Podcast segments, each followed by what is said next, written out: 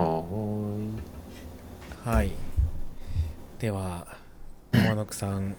お元気ですか？はい。お元気です。元気にやってます。はい。まあ、そうですね。最近の話かな？1月。そうですね。1月もねうん、新年あっという間ですね。なあね。新年明けましておめでとうごう。ざいます。新年一発目。はい。明けましておめでとうございます。そうだね。あっという間にもう1月が終わりましたが、そう、ねえ終わっちゃい2024ますけど年もよろしくお願いしますということでね。ねはい。そうですね。えーっと、まあ、近況ですが、そうですね。なんだろう。まあ、1月は結構、なんかいろいろとやってたかもなって、今ちょっと自分の日報を振り返っているけど、なんか、あの、隣の、今自分が住んでいるところの隣ののところに、あの駅のところで、あの、エンジニアの方が住んでて、知り合いのエンジニアの人が住んでて、あの、ワンちゃん飼ってるんですけど、はいはいはい。なんかその、ワンちゃんと会うことが去年叶わなかったんで、今年会えるかなってことで、あの、お話ししたら、はい、ドッグランで無事対面することができて、しかも犬そう犬も始めてたところよりもそもそもそのエンジニアさんずっと Discord でしか絡みがなかったから あの対面も初ということで、はい、あのオフラインオンラインの人間ついにオフラインでってことでオフ会的なことがありました。ワンちゃんオフ会いいっすね。ワンちゃんそうワンちゃんオフ会。はいワンちゃんもねとても可愛い子でねとても良かったしうん。あとうちのうちの子もね紹介できてなんかとても忠義を感じましたみたいなことも言われたんで大変光栄な評価をいただきまして、はい、自分のペットが褒められるのって嬉しいですね。なんかね。っていうのがまず一つありまして。うんうんあとはそうだな。なんか何を思ったかというかちょっと興味本位であったのがあの今まで Chromium のブラウザを何かいろいろと点々と使ってたんですが今年からあのマイクロソフトエッジのブラウザにメインブラウザを変えていこうということで変えてみております。うーん。うん、どうですでかうん。とね、まあ、同じ Chromium だから基本的な挙動は同じなんだけど、一番の良いところは、あの、何コパイロットがついておるので、ブラウザ、ブラウザにそのままデフォルトでついているんで、あの、記事の要約とかをサクッとやってくれる君が横にあるみたいな感じなんですよね。はいはいはいはいはい。はい、英語の記事とかで賢いところはやっぱりその英語の中でもその日本語で書いたらあの日本語でその概要をガーって書いてくれたりとかしてくれててそうなんか記事を読むあのウェブウェブブラウザで記事読むというところではかなり重宝させていただいてるっていうところがあるんでそこはサクサクと読めるようになってて今まであの GPT に一回かませながらやってて読み込みとかやってたんでちょっとそこは手間だったんですけどあのエッジだとそこが一発でやってくれる君なんで、はい、とても重宝してる感じです。えー、確かにそれ便利ですね。うん、なんでまあちょっとまだ使えて 1, 1ヶ月まだ経ってないけどまあ悪くはないんじゃないかなってことでまああの普段はあのあのまあ Chrome とかを自分のデフォルトは見たりとかしてるけど仕事用はもう完全に今もうコパイロットに変わってもりもりとやってくれてる感じではい大変助かってるかなっていう感じですね。うん、なんでまあブラウザーたまに変えてみるといいよっていうそういう話もありましたがはい。あとはそうだなあとはあれですねあの宣伝的な感じとは自分のことではないんですがあのスバルさんがあの書いておられましたあのテールウィンド CSS 実践入門があの今年今年というか1月26だかに発売になりましたがはい無事あのレビューさせていただいてまして 早めにいただきまして読ませていただいております。はい。めでたいですね。めでたいですね。はい。うん。なんか結構自分が見た時はあの GitHub 上でドキュメント読みながらこうなんていうかやり取りしてたんでレビューとかやってたんでまあ結構量は確かに多かったけど実際にあの紙の本で出てきたりとかするとこんな熱いんだっていう感じで結構熱かったですねなんか条理としてはなうんか、ん、確かになんか写真見た感じすごいね。分厚めなそうそうそう感じでしたね。うん。そう中があのほぼほぼ今のテールウィンドのリファレンスみたいな感じとかで解説後日本語で全部ザーッと書いてくれてるんでそうですね。その分が結構多かったかなとは思いつつも、はいはい。でもまあ日本語でそうこれぐらい丁寧に書かれてるの珍しいなとかって思ってて。うん。なんかまあそういうテールウィンドを初めて見る人向けにはかなり良い本なのではなかろうかってことで、はい、無事発売おめでとうございますということで 謎 PR みたいな感じですけど、はい、まああのテールウィンドちょっと気になる方とかテールウィンドってどう使えばいいんだろうっていう人とかはぜひ見てもらいたい。自分もそうあのレビューした時はあのどっちかというとテールウィンドそこまで詳しくないタイプだったんで、うん、うんうんなので、まあでも、うん、なんかそれを通じて逆に自分はそのテールウィンドのことを改めて知れたっていうところがあるんで、うん、まあ、聞きかじってるというか、まだ触ってたことない人ほど見てみるといいかなっていう感じが、はい、しました。はい、良さそう。でもライブラリー系の本ねなんかツイッター見てても書いてましたけどなんかバージョン変わったりとかでね、結構大変そうでしたよね そうだね、そう。確か、書いてる最中にいくつかね、バージョン変わってたからね。そううん、そうそうそう大。変大変そうだなーって思いながらあのツイッター見てましたね、うんあ あの量の本をね単調で書き単調で書き切るのはすごいすごいですよ本当にいや、うんうん、本当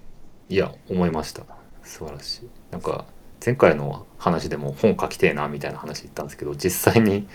あの、単調をこう、実際の手を持って見てみると、素晴らさん、凄まじいなっていう感じでも、かなりの量を書き切ったなということで、はい。ちょっとそうですよね恐れ、恐れておりました。素晴らしいです。はい。うん。はい、っていう感じで、まずそういう本、ありありがたくいただきましたっていうのと、あとはあれですね、25日に、あの、目黒 ES がついに4年ぶりか何かぶりかに復活しておりましたので、あの久々にサイバーエージェントに遊びに行ってまいりました。4。うん。はい。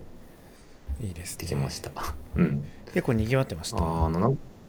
そうっすね大体参加者の今人数見てみたら30人ぐらいだったんですけどまあそうっすねなんかみんなテーブルでずらーっと並んでていてって感じであのまあ発表者見るともう皆さんご存知のっていう感じで、著名な方々をそうね見てる感じではい。まあシューマイさんやらあのおじさんやら荒谷さんやら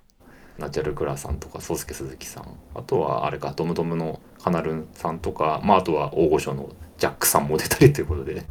久々の JS の勉強会かなりはい人が来ててなんかそうっすね。あとはあれかあえーっとそうか。日野沢さんも来てデノの日野沢さんも来てたみたいとかでそうですね。いろいろとなんかみんな集まってたんですけど、うん、うんうんまあ久々にエクマスプリットの勉強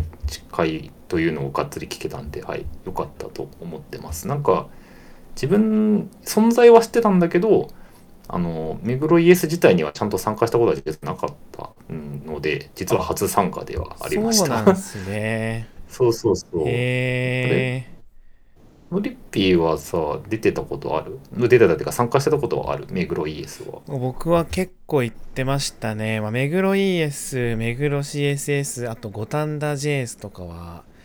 コロナ前はかなり行ってましたね、ああそっかそっかそっか。五反田か。JS 系はちょっとあのなんだっけ？えっ、と WeJS か。WeJS のイベントとかは自分行ったりとかさせてもらってたけどなんか ES 系そう目黒 ES とか五反田 JS とかのその辺のご当地系のやつはまだ実は行けてなかった。当時は行けてなかったんではい。なんか今回復活ということでじゃあせっかくだし行ってみようかなってことではい。なんだっけな。あの気がついたらその参加者の発表者の人たちがだから私この回来てましたとか私この回に発表しようとしてましたとかなんかそもそも私この回に申し込んだけど欠席しましたみたいな感じでなんか各そうおのおのの目黒 ES の思い出話。歴史を振り返ってるそう思いそうそうそう思い出を言ってたんでちょっと面白かったですなんか。確かにそれ面白いですね。そうそうそうあこの人この回に来てたんだなみたいなのが分かってそれは面白かった。かなうん。っていうのでまあそうですね。久々のそうですね。オフライン勉強会自体も自分まあ前も言ってたけどそうですね。ここも行けたんでよかったっていう感じと。そうですね。まあそんな感じでまあプライベートのとこプライベートとかその辺は勉強とかの方はそんなぼちぼちでまあ仕事はまあ変わらずという感じではありますが、うんうん。そうですね。まああとちょっと今日の話にもちょっと関わるかなと思いつつも、ちょっとあの前回の話で言ったかちょっと覚えてないけど、まああのいろいろとこう点的な転職じゃないですけど、あの業業界調査だね。業界調査的な挙動をしようとして、あの某あのドラフトにちょっと登録などしたりしたり、まあちょっといろいろね各種ちょっと情報をちょっと取り入れようと思っていろいろ、はい、登録してましてと。でまあそうちょっとめちゃくちゃタイムリーなんだけど今日そのドラフトの結果が出る回ではいはいらしく、ははいいなんかこんな来るんだっていうちょっとすごいちょっとびっくりしてるなんか あんま使ってなかったからのもあるけどなんかそうなんかおおすごいなっていう、はい、感じです。うーんあまあ結構使ってる会社さん多いですよね そうです某ね。そうそうそう。まあ、知らない会社さんもやっぱり多かったんで、あの自分としても、あこういう業界のところあるんだとか、そうそうそう、あの、いろいろとね、そういう業界の話とかも、この、こういったところの会社もあるんだ、知らなかったっていうのも多かったんで、そうそう、勉強させていただいてます。って感じです。いいですね。某某ドラフト僕もなんか昔おなんかめっちゃ水が入ったな、あ、大丈夫。大丈夫そう。ちょっと後で消しときます。うん。うん。そう、はい。まあ前職使ってたんですけどなんか結構ねいろんな会社さん使ってるみたいで、そう締め切りあれ使ってる側だとなんかあの締め切りすごい忙しいんですよね。あのスカウト そうスカウト分そう。なの。書いたりとか。そうそうそう。うん。懐かしいですね、うんうん。なるほどね。まあ、うちはそれを出したことはまだないので、うん、まあまあまあっていう。なんか自分は参加者側としてはやってるんですけど、まあでもそうですね、こう、ご指名などをいただけたのはありがたいなってことで、はい。っていう感じで、ちょっといろいろと、まず自分の身の回りのこととかも改めてちょっと整理整頓しつつっていう感じで、まあ1月はそんな感じを過ごしてたかなっていう、はい、振り返りでした。うんうんいいですねはい、まあそんなんですよ。じゃあまあのりぴーさんはじゃあお元気でしたか？そうですね。僕もまあまあぼちぼち元気で1月はあれですね富山にねあの発表に行あきましてはい。あのーうん。めブリ会議いや良かったですねブリ会議ね、いいですね。まあ、北陸だったんで地震とかちょっと心配だったんですけど、まあ、僕が行ってた時は富山は本当うんうん。に特に支障もなくというか、まあ、地震も起きなかったですし、まあ、交通の面もかなり安定してましたし、はい。まあ、ブリもねすごい美味しかったのでうん。めちゃくちゃ良かったですね。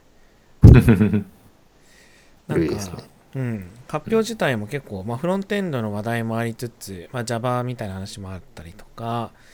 あと結構ね技術書とか技術コミュニティの運営に関する話とかもね、結構あってあの面白かったですねあの偽書博をやられてる有明さんとかもねあのいらっしゃってたりとか親方さんとかもね来ててはいまあ、いろいろいろんな話が結構聞けて面白かったのとなんかあのブリシャブを体験するところがあの会場のエントランスというか受付のところでなんか結構異様でしたね うん。そうそうなんか大学の施設でねやってたんですけど大学の。そうなんか講義室みたいなところは基本飲食できないのでまあそのエンエントランスでしゃぶしゃぶするしかないっていうことで、エントランスでブリを切って しゃぶしゃぶしてましたね、はいいいですね。エントランスでシャプシャプってなかなかない体験だ。そうそう まさかね大学の先生もこんな使い方されると思ってなかっただろうなっていう感じでそうやってましたね、まああとはあれですかね今回なんかブリシャブがそのイベントに来てる人と、あとあの登壇者とかボランティアスタッフだけの懇親会みたいなイベントの後にあってなんかそっちはかなり。豪華で良かったですねなんか、うん。ブリシャブ発祥のお店みたいなところであのー日本酒に火をつけてアルコール飛ばしてでその日本酒の中でブリをしゃぶしゃぶして食べるっていう、はい、もうなんとも贅沢な感じのね、すごい。はい、ブリしゃぶでしたけど美味しかったですね皆さんもね、ぜひあのいいですね。なんか金沢とか富山の方はもうほとんどふこう問題なくやれてるらしいので、まあ、観光とかね旅行とか、まあ、余裕がある人は行ってもらえるとね良さそうですね。はい、うん。というのがあとあれですね20それが20日でで23日にも登壇があって僕は本当に頭悪いなみたいな。頭悪いなみたいなスケジュールだったんですけどそう。なるほど。まあでもよかった、ね、23日のやつはあの Spectrum、Spectrum Tokyo Meetup の Wantedlyさんのね、うんうん。オフィスで、ね。うん。そううん。やって管理画面の話とかをしたんですけど、まあなんか実際に管理画面をなんかあの観覧してる時に見せたりとかしておしゃべりできたので楽しかったですね、オフラインだとね、そういうちょっとこうセンシティブな情報も、まあこここの場だけの話でみたいな感じでこうちらっとね見せながらうんうんうんうんコミュニケーションできるのは、まあオンラインにはない楽しさというかね良さだなと思いながらはい。登壇したりとかしましたね。あとなんだろう。あと記事をね、2個ぐらい書きましてあのデザインシステムの記事とあのアクセシビリティなんだっけ？アクス情報うん。アクセシビリティ向事例2023に応募しましたってやつか、はい。はいはい。ねうん。デザインシステムのやつはあの去年のアドベントカレンダーでカクカク作業して 結局 結局書ききれずにね新年公開になったんですけど、はいそんな感じでちょっと書きながら、ものを書きながら発表しながらみたいな結構アウトプット多めな1月って感じうん。でしたかね。そうん。よきよき。はい、うん。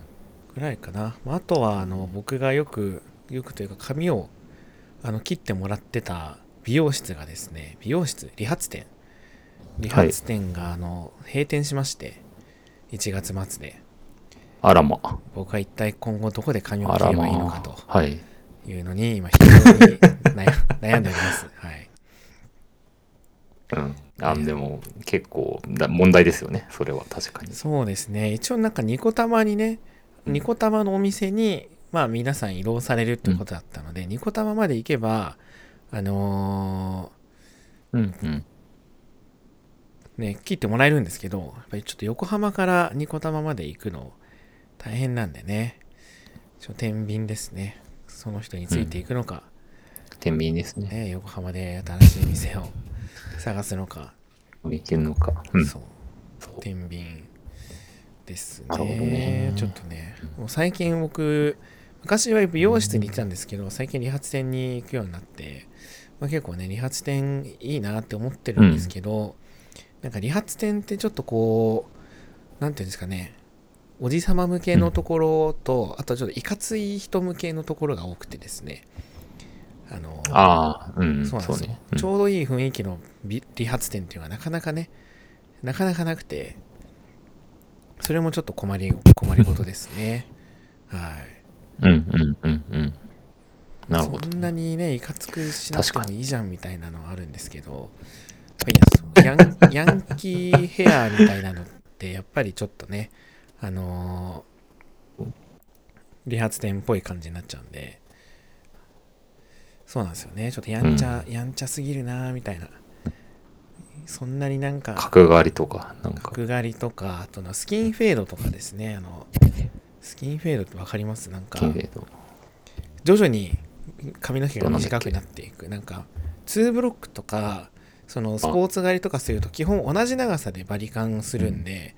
その一番短いところ例えばまあ3ミリで。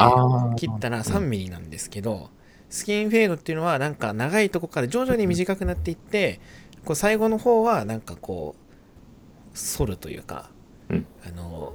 スキンヘッドに近い感じになっていくっていうね。髪の長さがだんだんだんだんこう下に行くにつれて短くなっていくみたいなそういうのとか結構こうちょっとやんちゃファッションで流行ってたりするんですけどそういうんじゃないそういうのではないと。もうちょっとねこうカジュアルな感じでうん。髪切らしてくれと。そういうなんか難しさがありますまあそうん。はい。というのがなるほど。はい、最近の 最近の悩みとしてはねありますけど、まあ、仕事ではねやっぱデザインシステムとか最近ねやってもらってんやってて、まあ、腹筋さんにね、あの弊社手伝ってもらっているので、腹筋パワーであのいろいろやっていただいて本当にありがてえなという、はい、感さすじですが。がさすがそうですね。さすが腹筋さんですね。うん。腹筋さんね、うん。ちょ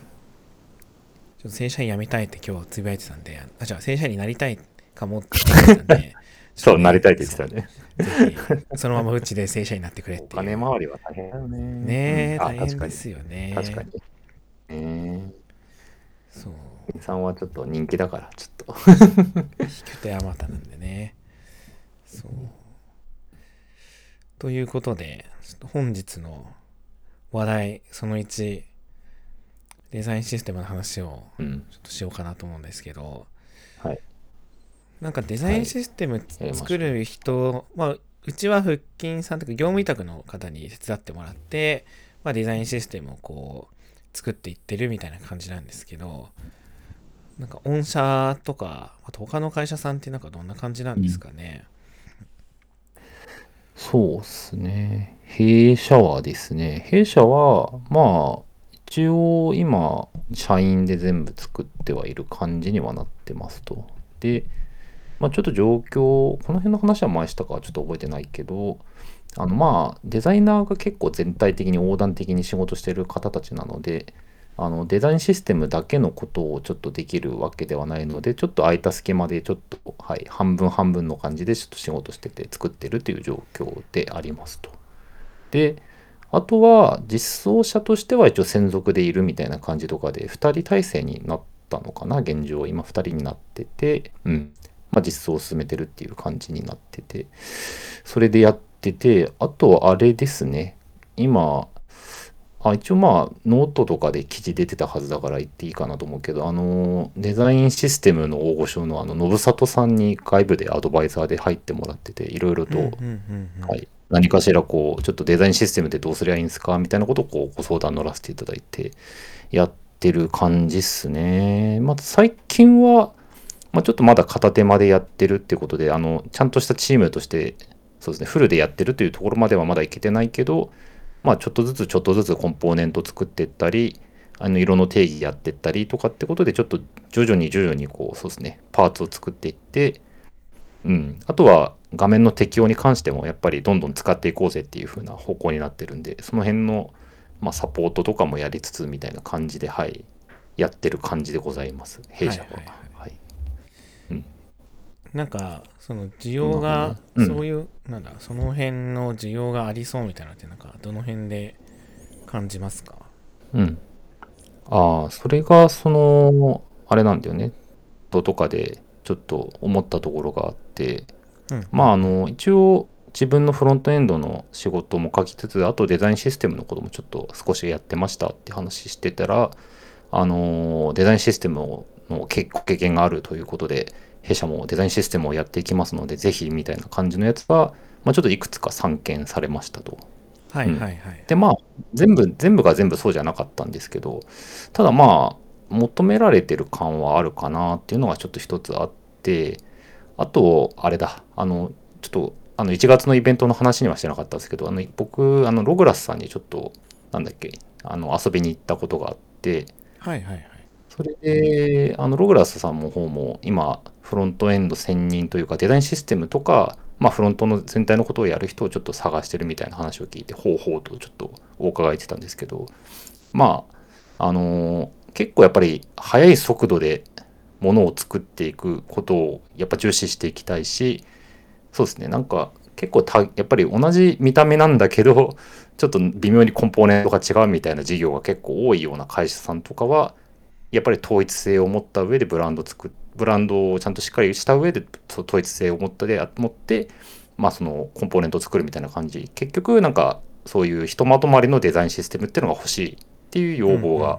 出てきてて、まあ要はその一つの塊ができてからまた新しい事業を作っていく上でそのコンポーネントを使うといいよねみたいな感じの話があったりするのでまあなんかこれから伸びていきたいところというか力入れていきたいところほどなんかデザインシステム求められてんじゃねえかなっていう風な肌感を自分は感じた。ん。ですね。はい、はい。はい。はい。この辺どうでしょうちょっと自分はそうい。う風に思っててるけどノリピーから見たその辺のデザインシステムのやってい。き感とかってどう見えてるのかな聞い。てみたかった。はい。はい。うん、そうですね。どうなんだろう。まあ、大きい会社だとやっぱりその辺のね、こう、人員を求められてるなっていうのは、まあまああって、まあ、それこそあの Adobe とかは結構昔からデザインシステム専門のエンジニアの採用とかをやってて、Adobe Spectrum かなりね、よくできてるデザインシステムを使っていて、まあ、なんか書きっぷりによると、多分 OSS で公開してない React Native 用のなんかね、実装もありそうな感じで、はい。で、アプリとか、これなんか React Native でどうも作ってる風なのかな？という感じがするので、まあ、その辺で結構そう大きい会社で複数のプロダクトとかがあって、まあ、その中で統一したデザイン特に SARS とか、まああいう Adobe みたいなツール系でいっぱいこうプロダクトがある会社とかだと、まあ、その辺の実装というか、まあ、デザイン見た目に関するところの、ま効率化と、まあ、とは品質のね均質化みたいなので、まやっぱデザインシステムが欲しくなってくるっていう気持ちはまあすごくわかります。わかるので、わかるんだけど、わかるので。わかるんだけど、なんかそこにお金を払えるくらい儲かってる会社ってどれぐらいあるのかなみたいな結構気になってます、それなね。うん。まあアドビはもうね、本当に儲かってると思うし、やっぱりそこの統一した体験っていうかもう本当にエンジニアとかもね、めちゃくちゃな数いると思うんで、デザインシステムがきちんとしたクオリティで作られていないと、こう、もう本当になんか数億円レベルで損失があると思うんですよ。なので、まあ、それは合理的な投資だなって思うんですけど、その、まあ、日本の会社、特に中小っぽい会社で、そのデザインシステムやっていきたいとか、デザインシステムのポジションが欲しいって言ってる会社さんの中で、それぐらい儲かってる会社さんどれぐらいあるのかな、みたいなのは、まあ、一個気になりますかね。うん、本当に正社員で必要なのかとか、のもまあありますし、うん、うん、なんかね、それは結構、感じるとともに、うん。まあ、でもやっぱり中途半端にというか、まあ、デザインシステムがあった方が効率化されてとか、まあ、そのクオリティがこう、うん、いい感じになってみたいなのはまあわかるし、うん、社員だけで片手間でや、うん、なんですかね。中途半端なデザインシステムがあることの弊害っていうのもあると思うんですよね。その作りきられていない。わかるわかる。まあ、僕小さく始めるデザインシステムみたいなものを書いてるので、まあ、あんまりあれなんですけど あんまりあれなんですけど、まあ、でもその小さく始めるからといって中途半端でいいというわけではないというかそのトークンから始めなさいって、まあ、本で言ってたりしたんですけどでも中途半端なトークンだけあっても良くないっていうかきちんと設計されてトークンが一つ完成されていてちゃんと使える状態になっている。っていうのはすごく大事だと思うんですよ。じゃないと、その、浸透していかないと思うし、使う側もなんか、これ、完成してんのかわかんないから使わないどこうみたいなね。ってなると、社員だけ、社員が片手間でやってて、それがちゃんとできんのかっていうのは、まあ、結構もう疑問があり、なんかその辺、難しいなーって思ってますね。うん、思いますね。うん。いや、確かに。いやーなんかもう 本当に言いたいこと言ってくれた感じはすごいあるなと思いつつ 片手までねいやあのそうノリピーの言ってるように自分もそのだから小さく始めるのイメージがなんか結構やっぱりなんだかんだで作っていくとコンポーネントが小さい単位だと思っちゃってるようなところはあるかなってこれはちょっとうちも少し思うところもありまあ他ももちろんそういうところやってるところもあるかなっていうのはちょっと感じるところがありますと。うんでそうトークンそうなん。だよねトークンとかをだからまず今何があるかをちゃんと見比べて見調べてこのパターンであればこれを使う。でまあこういう新しいものがなくてこの概念がなかったらこのトークン設定するみたいなところをちゃんと決めた上でその上で適用していく、うん、だからまあ実際に使うのは CSS のバリアブルかもしれないし、まあ、あるいは CSS in JS の中で使うとかまあ何でもあるかもしれないですけどそう。なんかそれをちょっとこう中の見えないところからちょこちょこ変えていくみたいなところが成功体験だと自分も思ってはいつつそうね。なんか中途半端に作ると悪い弊害の一つはあのなんだっけ昨日確かあの Vibes のあの freee の Vibes のイベントがちょっとあったんでオンラインで聞いてたんだけどあの、いわゆるコンポーネントに あの欲しい props がない問題っていうのはよくあるかなと思うんですよね。はいはいはい。実際実際にあの画面で使ってもらう時にこれを使いたいんだけど親から渡したい値として、まあ、例えば入力値であればあのまあ、インプットタイプテキスト的なところであればそのにあの数値を入力だけするヌメリックだっけな？なんかそのあたりのアトリビュートを生やしたいっていうのがあったけどそれを独自で勝手に生やしちゃっていいのかデザインシステム的にこれがなくていいのかみたいなこととかはまあそれは何て言うか都度修正したり調整したりすればいいかなとは思いつつもなんかこれが欲しかったっていうのがやっぱりカチッとすぐ来ることっていうのはまずないとは思うんで。うん、でなんかそうコンポーネント単位でやっちゃうとどうしてもこれやっちゃうとこれで入れるともう100%できるんだっていう錯覚に陥ってしまうところはちょっとあり。まあ本当にそれでハマることはあるかもしれないんだけど全部が全部そうではないこともあるのでそう実際にはめてみた時のなんかこれじゃない感とか、まあ、要はその、なんとなく中途半端に作ってしまったものが実際に画面に入った時になんか違うくねみたいな感じとかに手戻りしてしまうのがやっぱもったいない。っていうのはちょっと感じてしまうところですね。うん、まあなんかそこはちょっと、うん、やり方の問題かなとは思ったりするんですけど、まあ、結局はだからそのデザインシステム作って何がしたいんだっけみたいなところとかがなんか見えてないとただ作りたいだけになってしまってるとなんかそうあのせっかく作ったけどなんか中途半端のゴミができてしまうという危険性があるのではないかなと、はい、思うんですよね。だからそこ、そうですね、うん。わかる、わかりつつ。まあまあまあ。まあ、 props、欲しい props がないみたいなのも、そうだし、まあ、コンポーネントの、あとは種類とかね、も結構大事かなと思ってて、うんうん、まあ、ある程度網羅的に、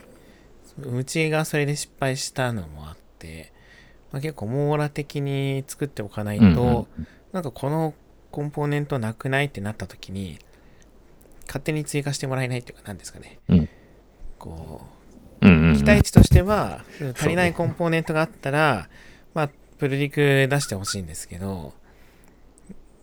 足りないから、なんか別で実装したいみたいになって、まあ、結局置き換えコストとかね、結構高くなるとか、うんうん。まあ、そういうのはあるんで、あるある。ね、そこの種類とか、ある程度その網羅的になってる状態で、入れるとか、あとまあ運用フローとかもね、ちゃんとこう、整備しないと、なんかね、難しいなって、うん、はい。うん。ね。思い思うよね。ますね。うん。うん。だから、だからなんかそのデザインシステムをって自分の中ではもうなんだろう技術的負債といったらあれかもしれないけどなんかそういうまず全体をこう眺めてみてその中でじゃあどこから手を入れようかみたいな感じとかここはどうなってんのかみたいなところとかまあそうねそういうなんかでもそれって確かデザインシステムのあの赤本の中にもなんかあったような気がするけど要は画面上のパターンを洗い出してまあ、そこからどういう規律性があるかみたいなとこを見るみたいな感じであの紙で印刷したやつで紙でペタペタ貼ってって画面の流れを見るみたいなやつとかもあったりとかしたような気がするけど、うんうんうんなんかこうただデザインシステム作るだけくんではなく3でもいいかもしれないけどなんかそれをもとにこう全体をなんかこう指令するみたいな感じ？なんか統合する指令部みたいな感じとか？のだからこのコンポーネントはこれを使うのですあなたたちみたいな感じとかで。なんかこう結構でかいことをやってないとやっていかないとデザインシステムの機能ってちょっと危ういんじゃないかなって思ってたんですよね。だからまあ何が言いたいかっていうと要はだから自分たちが考えた最強のデザインシステム作ってるだけになってたらそれは意味がないよなっていうのでそれでそこでなんかお金を無駄に使ってしまってるとなんかもったいないなってはいちょっとそこは最近思うところがあったって感じです。うんうん。そうですね。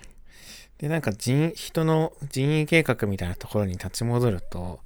やっぱなんか難しいなーって 難しいなーってなって、まあ結局なんかそういうベースを作る系の人材ってまあ後回しにされがちだと思うんですけど、まあ、けもっとその優先度が高いところ、まあ、セキュリティとかインフラとか、まあ、社内うん。えー、ジョーシスみたいな人とか、まあ、最近だとコーポレートエンジニアとか、うん。なんかそういうところがこう徐々に埋まって、もうそれらも充足していって、さらに余裕があって、まあ、初めてなんかデザインシステムうん。とかになってくるのかなって思うと、なんかね、デザインシステム、そう、仕事に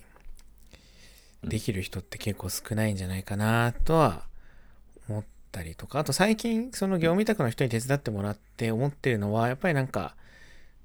業務委託の人結構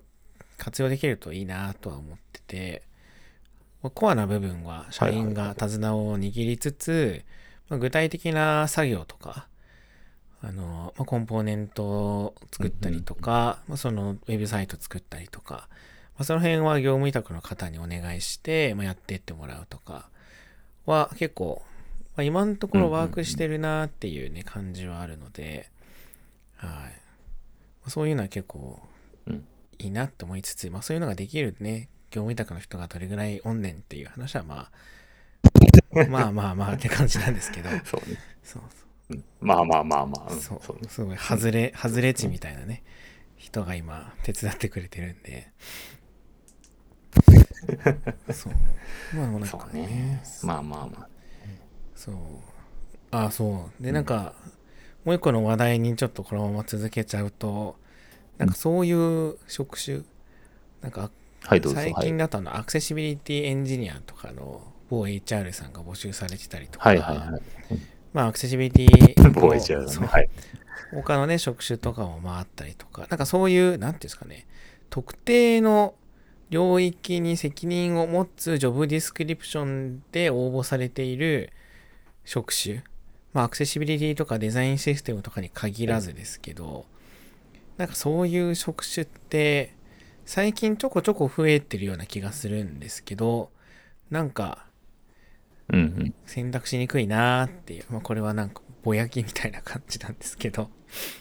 ぼやきか。ぼやき。うん。なんかやっぱそういうアプリケーションとかが大きくなって、専門知識、例えばアクセシビリティもやっぱりちゃんとやっていくってなると、かなり専門知識が必要じゃないですか。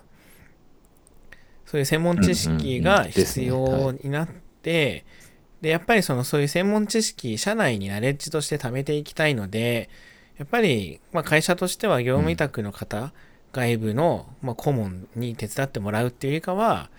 ぱりそのできる人を社内に採用して、社内にこうナレッジを貯めていきたいっていう、うん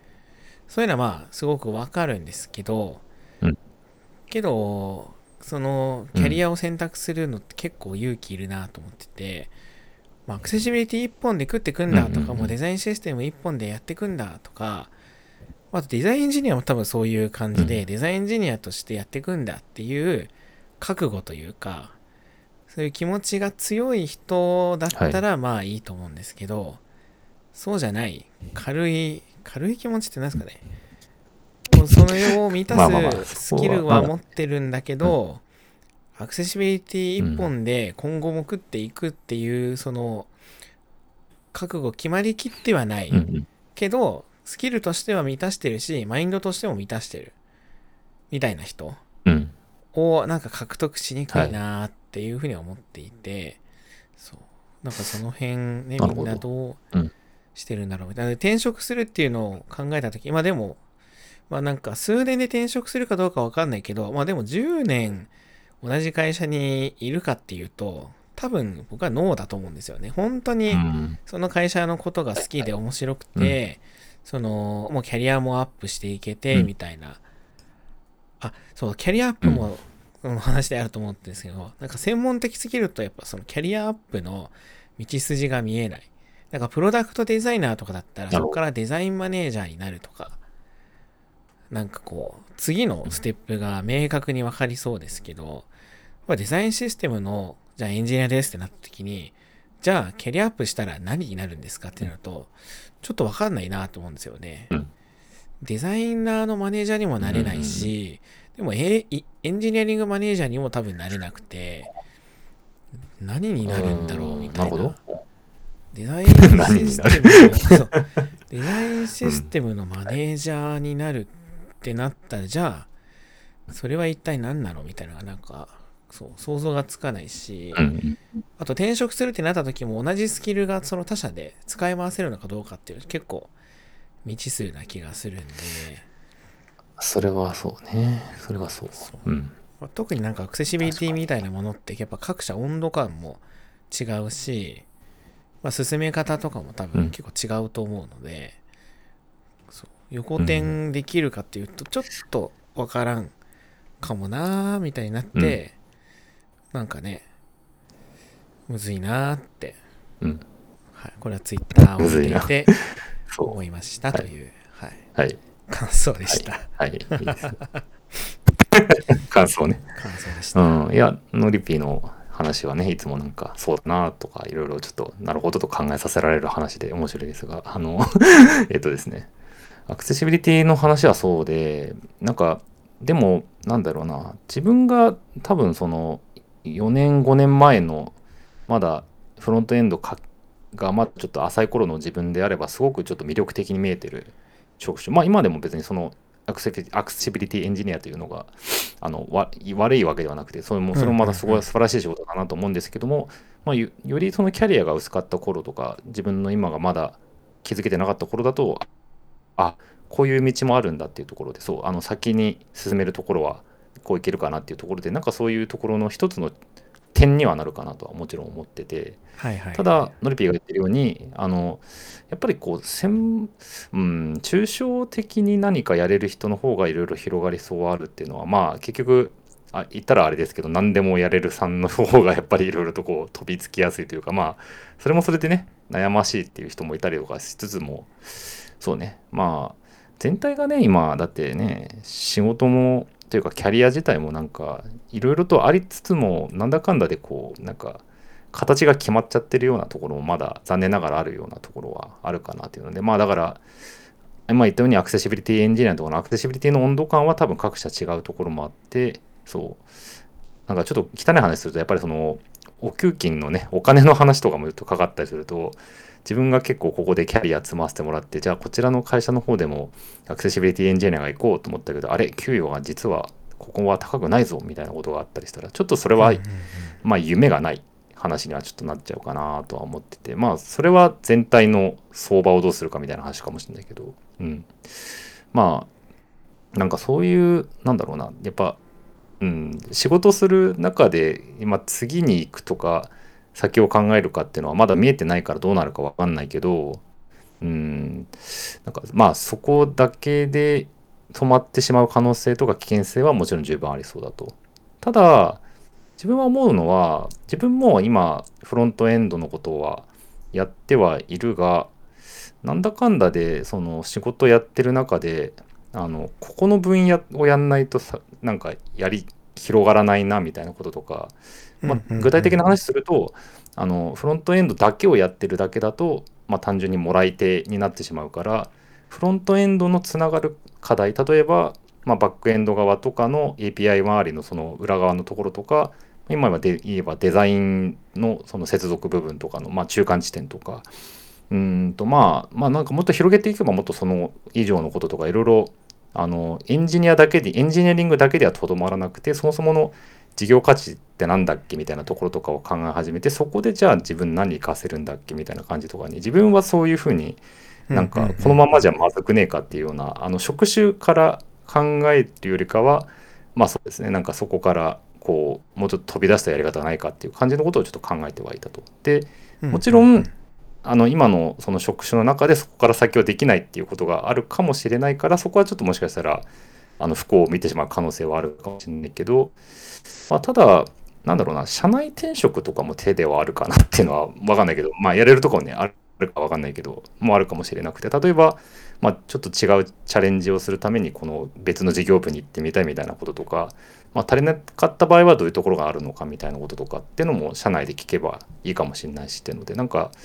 なんかこう外に向けていくよりかは中で変わっていくチェンジもあるかもしれないしあとはあるいはなんかそのまあ今だと副業もあるしなんか別のところにちょっと出向いてみて話聞くみたいなこととかもあったりするからまあなんだろうそういう外への発散とか発信発展みたいなところとかにこう気を向けていくとそこからは一応どん詰まりになることとかはないかなとは思いつつ、うんうん。まあでも結局はその本人がそこに気づけるかとかやれるかっていうこともあったりするから、うん。まあ、まあね求められてる職業自体もだってねなんかデザインエンジニア自体もまああったんだろうけど形が変わってとかフロントエンドもいろいろとやることは増えてきたけどもやる領域としては表層の部分かあるいはあの BFF 的な層のことをやるのかとかもっと言うんだったらなんかそうねいろいろ他の部分もあるかとかもしれないけど、うん、まあまあなんか言わんとすることは結局そういう一つのことだけじゃなくて意外とやってみると他のことの広がりもあるんじゃないかなって自分はやってて思ってたところがあるのでまあなんかそれだけじゃないんじゃないかなっていうのはちょっと思うところでした。はい。うん。まあ確かに。横の広がりとかはね、あるし、まあ、広がる方が仕事も楽しいですしね。うん、そうそうそうそうそう。うん。横断的なね。なんかまあ、あれか、なんだっけ、横断っていうよりかは、まあ、あの、まあそうですね、広がっていけるような感じっていう感じで、はい。うん。わかるな。いや、むず、なんかね、その辺、うん、そう、なんかその辺のキャリアの話とかを、若い人にされた時に最近ちょっと難かな返しに困ってるというか、うん、なんか自分どういう気持ちだったっけみたいなのはすごい、うん、なんか気に、うんうん、気にしててというか、まあ、例えばなんかデザインしデザインエンジニアになりたいんですって言われると、もうどっちも必要じゃないですか、その実務経験として。うん、そのいち早くデザインエンジニアになりたいという気持ちもわかるけど、はい、そのいきなりデザインシステムになデザインエンジニアになると辛い未来が待ってそうというのも分かって、アクセシビリティの話とかも多分一緒で、アクセシビリティエンジニア、アクセシビリティの知識だけあればいいわけじゃなくて、多分アプリケーションでのエンジニアリングの知識、全般的にやっぱ必要で、まあ、その上でアクセシビリティの知識も、まあ、専門家としてやっていけるくらい、こう、知識があって、なんならデザインの知識とかもちょっとね、あったりとかしてみたいな。なので、いきなりアクセシビリティのエンジニアになりたいというか、多分最初ちゃんと Web アプリケーション開発を、まあ、アクセシビリティ関係なく、きちっとこう、一からできるようになって、経験を積んで、まあ、その先に、の広がりの一つとして、まあ、アクセシビリティのエンジニアとか、デザインエンジニアとか、まあ、あるかなって思うんですよね。うん、その、うんうん、なんか、うん、でもそれをやりたいですって言ってる、その若い人の目を、なんですかね、見ると、確かに希望に満ちていていいんだけど、でも、うん、みたいなね。はい。でも最初から、うんね、そういうとこ行かないで、なんかどっちかちゃんとやった方がいいよってアドバイスを僕はするんですけど、でも多分向こうが求めてるのってそういうアドバイスじゃないんですよね。だからなんかまあまあそうだね、そうだね。それがなんかね、こう、難しい、難しいというか、なんか最近そういうこう横の広がりのある職種が増えてきた。だけに、そういう質問も結構増えてきてるのかなと思ってて、だからなんか、そういうのに対して、まあ、僕らがどういうふうにこう答えをちゃんと返せるかっていうのはなんか考えていきたいなっていうふうに思いますね。そうですね。うん。そうですね。確かにな。なんか自分の出自としてはなんか正当な教育を受けてるわけじゃない。まあ要はあの OJT 的な感じというかまあ言い訳になっちゃうかもしれないけどまあその新卒で先輩からいろいろ学びながらこう動かして理解してでこうやってみたいな感じよりかは独学でやったりこう盗んできたりとかいろいろなんとなくこうあんまり良いやり方でやってる感じじゃない。我流でやってきたところもあるんだけどそう。うんうん、まあそうね。なんかなんか一回冗談であのなんか弟子が欲しいなみたいなことを言った時にあのうちの新卒の子にぜひ弟子にしてくださいっていうようなことをちょっとまあ 冗談めいてね言われたところがあった時にいや君の人生壊したくないなとかって思ったりはちょっとしたりして。いやマジでねいやいややるなら本当になんか君の人生下手したら無駄になる可能性もあるけどそれでよければやるよっていうような気持ちはちょっと出たけどまあそれは冗談だからそこで冗談っていうかねまああの本気にさせる感じじゃなかったんでやんなかったけどまあでもそうそれぐらいなんか思ってることとはなんか違うよみたいなとことのそう乖離ですね。現実との乖離というか。なんかまあ我々結局だから生き残るために結構いろいろやってきたなっていう感じはあったりしつつ まああのそれがねその必死でやってきたかとかその死に物狂いでとかっていうのは多分個々人で違うとは思いつつも、まあ、でもなんか今の業界の中でこう必要として求められてるところになんかいいフィットしつついいなんか自分の活かせるとこ活かしつつみたいな感じのことをやってきてる感じではあるのでなんか多分いきなりそうだね。なんか言ってるみたいにいきなりデザインエンジニアの道開けるんかな。まあそれはなんか自分もちょっと一回踏んだ罠というかまあミスですね。なんかその失敗もあるからちょっとそうなんか自分にも刺さるところはあるんですけど。まあそうだね。うーんまあ難しいです。ね。難しいよね。まあわかるんだよな。難しいよね。ううん。んわかるな。そうわかるよ。ね。でも確かに僕もなんか就活とかしてた時に、やっぱなんかすごい、ね、グレードの高い、僕はあの投資銀行とかの就活してたんですけど、まあ、投資銀行とか総合コンサルとか、はいはい。そういうところの会社を新卒の就活で受けてて、まあそういうとこのすごいグレードの高い人とかが、まあ、面接のじゃないや就活の採用説明会とかに出てきたりするわけですよ。やっぱ憧れるんでやっぱりそこにねなんかやっぱり近道が知りたいなって思ってたなっていう気持ちはまあわかわかりつつ、うんうんうんわかりつつ、でもやっぱ自分で実際働いてみるとなかなかこう、近道がないっていうか、泥臭く一個ずつやっていくしか、こう、キャリアを進める道はないなっていうのに気づきつつもう、ん。それをどう、その、若い人に 伝えられるんだっけみたいな。そうね。まあね、なんか。うん。まあでもこれは僕がなんか、まあうん。僕もそういうなんかコミュニティとかに育ててもらったりとか、まあ、なんか独学でやってきたっていうところもあって、そういうのにちょっとなんか、なんですかね、責任を感じてるわけじゃないんですけど、これあの、運動部マインドで、受けた恩は返したいっていう、その先輩におごられたら後輩におごるみたいな、そういうマインドでね、やってるんですけど、まあだその自分も周りの人に正しいアドバイスをもらえたというか、正しいアドバイスちょっと違うかな。まあでもなんかそうのん。的確にアドバイスをくれる人が周りにいたおかげで、まあ、今の自分がこううんうん。あるなっていう感覚はあるので、なんか若い人にこう助言を求められた時に、やっぱり的確にちゃんとこうアドバイス、アドバイスというか、その求められた、なんだ、質問されたことにはきちんとこう返せる人間でありたいなと、はい。うん思ってるところは、ね、いいよいい話。ありますうんよね。ねいいですね。うん。わかる。わかる。なんかまあだからそれを思って聞いてたところはなんかキャリアの道とかどうだらって答えないしあの明確なこうしたらいいよっていうのもまああるものもあるかもしれないけどほぼほぼないと思ってると。なんかそれよりかはあのさっき今ノビーがコミュニティを受けた、ね、でオンとかっていうの自分も結構コミュニティにいろいろ参加してさせてもらっていろいろ知ったこととかつながりができたオンももちろんあるので思うけどなんかこうあれだよねなんか発表 LT 発表もそうだしなんかこう創作の場とかで何か出すみたいなところとかのなんかそういうところの後押しとかなんかそういう実績積みみたいなところとかをちょっとずつこうサポートするの方が多分いいかな。だから短期的なゴールはない。代わりに自分が今何やれるかっていう現在地点のやれることをサポートするみたいなことがやれることなのかなって思ってて、うん、まあなんかあれですよね。あの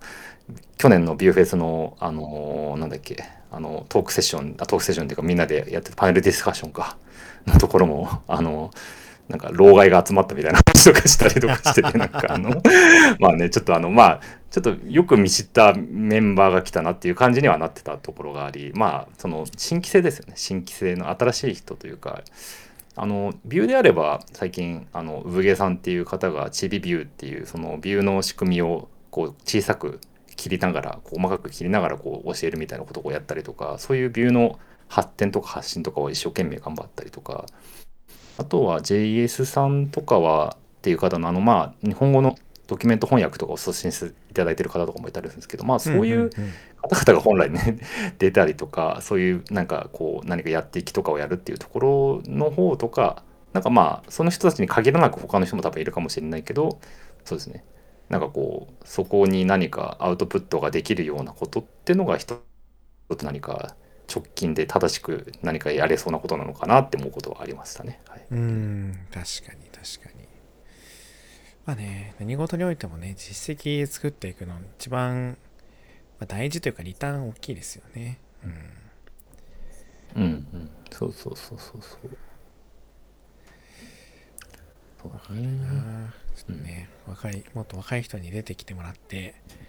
こうおじさんをね駆逐ではないけどなんかもっとできるだぞ駆逐やだな。やってほしいですね、うん、そう。なんか今日ね、まあ、まあそれ着替えはね着替えとしてはそれぐらいね。うん。ねはい。うん。はい。なんかデザイン系のイベントであの後藤あゆみさんっていうあのフィーチャードプロジェクトとか、うん、デザイン系のね、イベントを主催されてる方のツイートでなんか、同じ人出さないようにしてるみたいな話とかあって、まあ、いいなって思って、ちょっとなんかデザイナーじゃない、エンジニア系のカンファレンスもなんかそういうマインドをちょっとね、やってってもらいたいな、みたいなのは思いますね。そうですね、確かに。僕なんか、これ言うとちょっとあれなんですけど、Google デベロッ、うん、な GDE か。Google Developer Expert。うん、あるね。なんかあれ、いい仕組みだなと思いつつ、うん、なんか良くないなって、なんていうんですかね。あれを持ってない人が、それらの人が発信してるようなことを発信するとなんか偽物感が出るっていうか、なんていうんですかね。逆になんか GDE の人がなんか言ってると GDE だからみたいなので、なんかちょっとこう、まあ、フラッターとか、そういう Google が持ってる技術に関しては別にいいかなと思うんですけど、はい。セキュリティとかね、あまあ、Web みたいなもの、もうちょっと一般的なものに関しては、なんかちょっと良くないなって思う節があり、なるほど。なんかもっとオープンで活発な議論するにはどうしたらいいんだろうみたいなね。だなんか、とりあえず Web の話したかったら M やくらさんが呼ばれるとか、なんかジャックさんが 呼ばれるとか、そうね。そういうのあと、よしこさんとか。よしこさんとかね。うんまあいいと思いつつ、そういう人が、まあ詳しい人がちゃんとした情報を発信してくれるっていうのは、まあいい側面もあると思うんですけど、やっぱりそういうなんか新しい人が、まあ多少間違えてもいいから、そういう発信をしていくみたいなところには、ちょっとこう、障害になってるんじゃないかなって思う節はちょっとだけあるので、まあ、あんまり最近 GD の人影がめちゃくちゃ濃いかっていうとそうではない気もするんですけど、まあでもなんかね、うん、そういう、まあ、他の勉強会とかもね結構水地さんが出るとかあったり、うん、なんていうんですかね。だからエンジニアはデザイナーよりもちょっとこうそういう権威志向がちょっと強めというかそういう感じがあるので、うん。うんうん。まあまあまあ、うん、なんかね、はい。そこもちょっとフラットになっていくといいなと思いますね。いや、まあデザイナーも権威意識はあるんですけどね。でもデザイナーはどっちかっていうと、会社に紐づくことが多いっていうか、うん。仕事が。はいはいはい。なんか個人の仕事っていうか、こう指のデザイナーだったら指のに依存するし、うん。そうそう。アドビの人だったらアドビっていう会社に依存してるので、その人自身っていうよりかアドビの話が聞きたいみたいな感じなのかなうんと思ったりするので、まあ、ちょっとその人に依存する部分が少ないのかなっていうのはあるかなと思いつつ、はいうんうんうんうん。なんかね、まあ、その辺の雰囲気の違いはありますけど、まあ、もうちょっとそういう辺がね活発に。目黒イエスとかね新しい人もっとこう登壇できる場の一つとしてはうんいいかなと思うので、まあそういう小さいコミュニティも盛り上がっていくとねいいですよね。うん、そうですね。そうそうそうそう。といった感じですかね。はいキャリアの話はいとか、コミュニティの話はなかなか正解がないですけどうん、今後もちょっと考えていきたですねいですねねはい。ということで、2024年も、えーお元気ですか ?FM よろしくお願いいたします。はい。はい、よろしくお願いいたします。はい。では、また来月、ん？これは多分2月に公開されるので、またま2月か3月のどこかでお会いしましょう。それでは、お元気で。はい。お元気で。